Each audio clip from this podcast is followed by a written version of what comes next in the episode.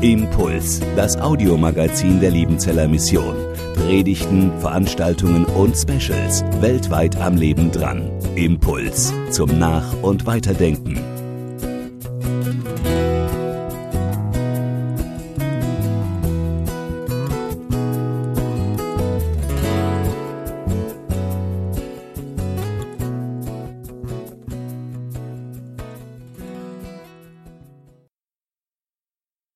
Guten Morgen. Schon ist es passiert. Eben haben wir noch gemütlich im Wohnzimmer zusammengesessen und auf einmal lautes Geschrei im Haus. Sofort hören wir an der Art des Schreins, diesmal hat er sich wirklich wehgetan. Unser Jüngster, er ist vier Jahre alt, ist beim Spielen irgendwie in den Türrahmen gelaufen. Und jetzt sitzt er schreiend in seinem Zimmer und ruft immer wieder nach seiner Mama. Ich bin als erster da und ich nehme ihn hoch, aber als ich ihn hochnehme, schreit er nur noch laut und er schreit immer wieder Mama, Mama. Und erst als ich ihn meiner Frau auf den Arm gebe, fängt er an, sich zu beruhigen. Als ihm meine Frau ins Ohr flüstert, ich bin doch da. Erst dann wird er ruhiger. Es gibt Situationen, da hilft nur die Mama. Offensichtlich bietet sie als Mutter nochmal eine ganz andere Form des Trostes, vielleicht eine ganz andere Form von Geborgenheit. Genau diesen Gedanken nimmt der Predigtext für den heutigen Sonntag auf. Er ist aus Jesaja 66 und ich lese uns die Verse 10 bis 14 vor. Freut euch mit Jerusalem und seid fröhlich über die Stadt, alle, die ihr sie lieb habt. Freuet euch mit ihr, alle, die ihr über sie traurig gewesen seid. Denn nun dürft ihr saugen und euch satt trinken an den Brüsten ihres Trostes. Denn nun dürft ihr reichlich trinken und euch erfreuen an ihrer vollen Mutterbrust. Denn so spricht der Herr, siehe, ich breite aus bei ihr den Frieden wie einen Strom und den Reichtum der Völker wie einen überströmenden Bach. Da werdet ihr saugen, auf dem Arm wird man euch tragen und auf den Knien euch liebkosen. Ich will euch trösten, wie einen seine Mutter tröstet. Ja, ihr sollt an Jerusalem getröstet werden. Ihr werdet sehen und euer Herz wird sich freuen und euer Gebein soll grünen wie Gras. Dann wird man erkennen die Hand des Herrn an seinen Knechten und den Zorn an seinen Feinden. Drei Gedanken möchte ich uns an diesem Morgen weitergeben. Das erste, es tut weh. Es gibt Zeiten, die tun einfach weh. Die sind schwer zu ertragen. Solche Zeiten hatte das Volk Israel erlebt. Und in so eine schwere Zeit spricht unser Predigtext heute hinein. Das war eine Zeit der inneren und äußeren Enttäuschung, eine Zeit der Angst und Unsicherheit. Eigentlich hatten die Menschen ein goldenes Zeitalter erwartet. Sie hatten gehört, wie die Propheten Gottes Eingreifen und Handeln angekündigt haben, aber irgendwie haben die Dinge sich anders entwickelt. Die geliebte Stadt Jerusalem lag zu Teilen immer noch in Trümmern. Jerusalem, das war und ist bis heute der wichtigste Ort für die Juden. Hier stand der Tempel, der Ort, an dem sie Gott begegnen konnten. Hier haben sie Gottesdienst gefeiert. Aber irgendwie war alles nur schwierig. Äußere Feinde machten ihnen das Leben schwer. Dazu kamen viele soziale Fragen im Volk. Es gab Streitigkeiten zwischen unterschiedlichen Bevölkerungsgruppen. So sehr hatten sie auf bessere Zeiten gehofft, aber die scheinen nicht zu kommen. Und in diese ganzen Fragen, in diese Unsicherheiten und Ängste hinein mischt sich irgendwann die schmerzhafteste aller Fragen. Gott, wo bist du? Hast du uns vergessen? Hast du uns im Stich gelassen? Ein Volk steckt in der Krise. Vielleicht kommt uns diese Situation irgendwie bekannt vor. Vor wenigen Tagen sprach die Bundeskanzlerin von der größten Herausforderung in Deutschland seit dem Ende des Zweiten Weltkrieges. Das wächst Ängste, da kommen Fragen hoch. Irgendwie hatten wir uns das anders vorgestellt. Eigentlich sollte die Bundesliga jetzt langsam auf die Zielgerade einbiegen. Wir haben unsere Urlaube für den Sommer gebucht. Es hätte doch alles einfach gut sein können. Es hätte doch so weitergehen können. Und jetzt, jetzt ist das Leben eingeschränkt. Man soll zu Hause bleiben. Es geht nicht mehr so, wie man sich das vorstellt. Und dann viele Fragen, ja, was heißt das für unsere Arbeitsplätze? Was heißt das für unsere Zukunft? Wohin entwickelt sich das Ganze eigentlich? Viele Ängste und Unsicherheiten. Ein Volk, eine ganze Welt steckt in der Krise. Und mitten in dieses ganze Chaos hinein spricht Gott. Ich will euch trösten, so wie einen seine Mutter tröstet. Mitten in diesem ganzen Chaos ist Gott da. Er redet. Er ist nicht weggegangen. Er hat weder sein Volk damals verlassen, noch hat er uns heute verlassen. Gott ist da. Ein zweiter Gedanke, Mama ist da. So wie meine Frau unserem weinenden Sohn auf den Arm nimmt und ihm ins Ohr flüstert, dass sie da ist, so nimmt Gott dich in seinen Arm und sagt zu dir, ich bin da. Mitten in dieser Krise ist er da. Er lässt uns Menschen nicht im Stich. Er lässt dich nicht im Stich. Vers 12 von unserem Predigtext beginnt mit den Worten, so spricht der Herr. Das ist eigentlich schon die gute Nachricht dieses Tages. Im Hebräischen steht da, wo wir Herr lesen, eigentlich der Name Gottes. Ja, Gott hat einen Namen. Er stellt sich selber mit seinem Namen vor und dieser Name heißt, ich bin da.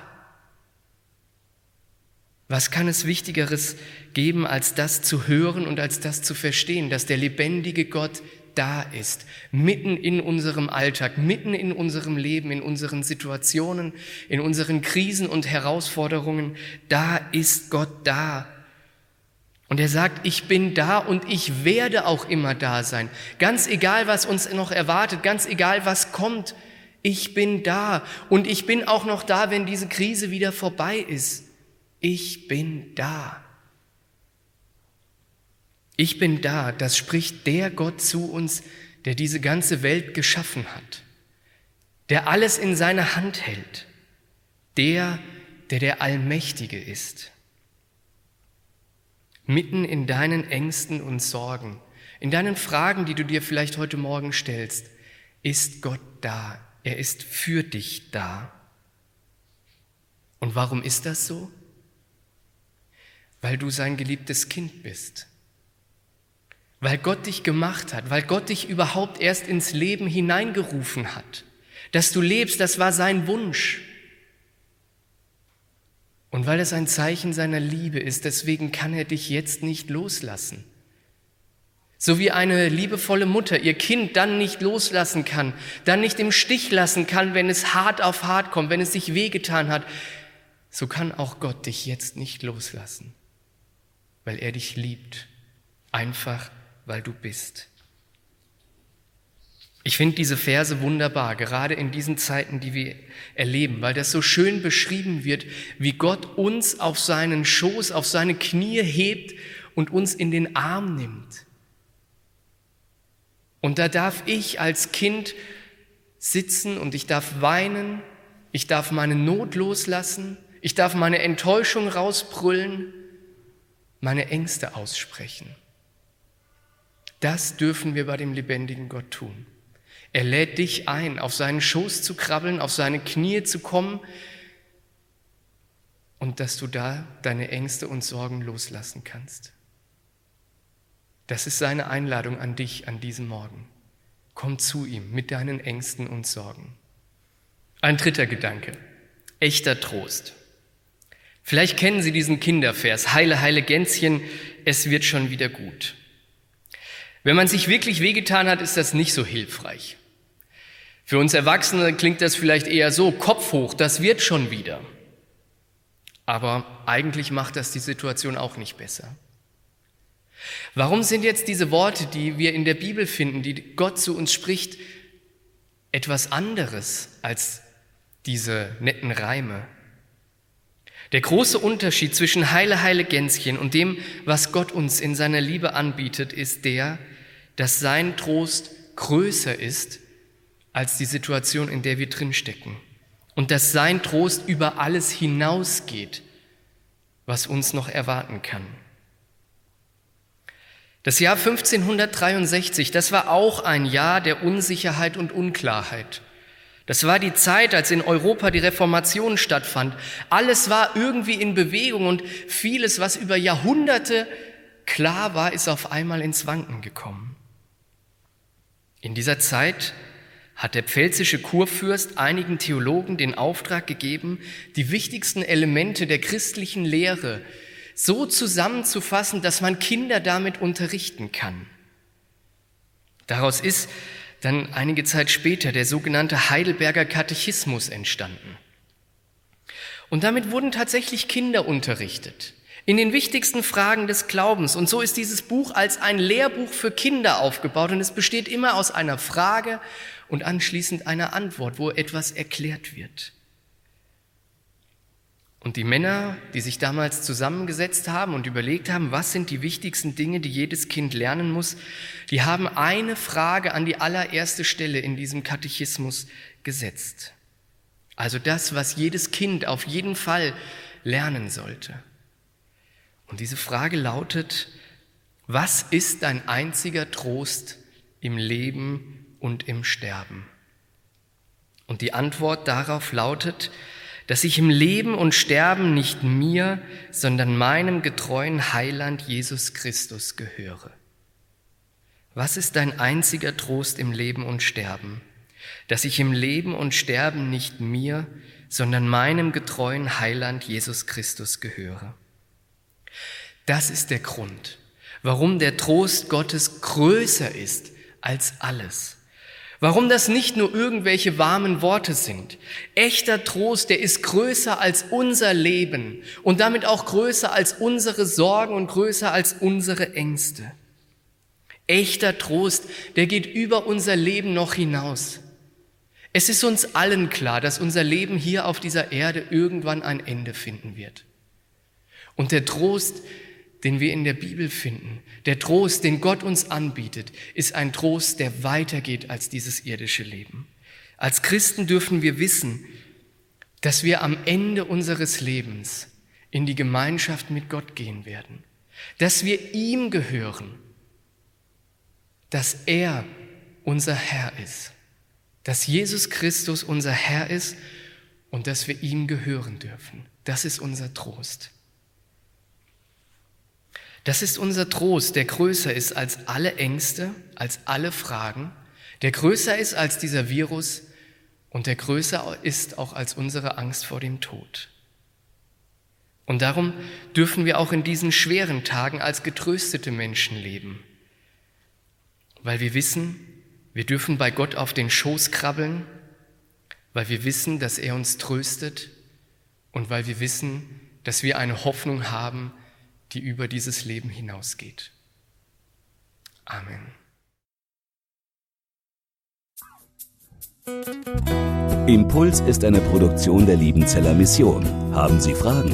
Würden Sie gerne mehr wissen? Ausführliche Informationen und Kontaktadressen finden Sie im Internet unter www.liebenzell.org. Die Liebenzeller Mission produziert ebenfalls das Fernsehmagazin Weltweit am Leben dran. Informationen zur Sendung und zum Empfang gibt es unter www.weltweit-magazin.de.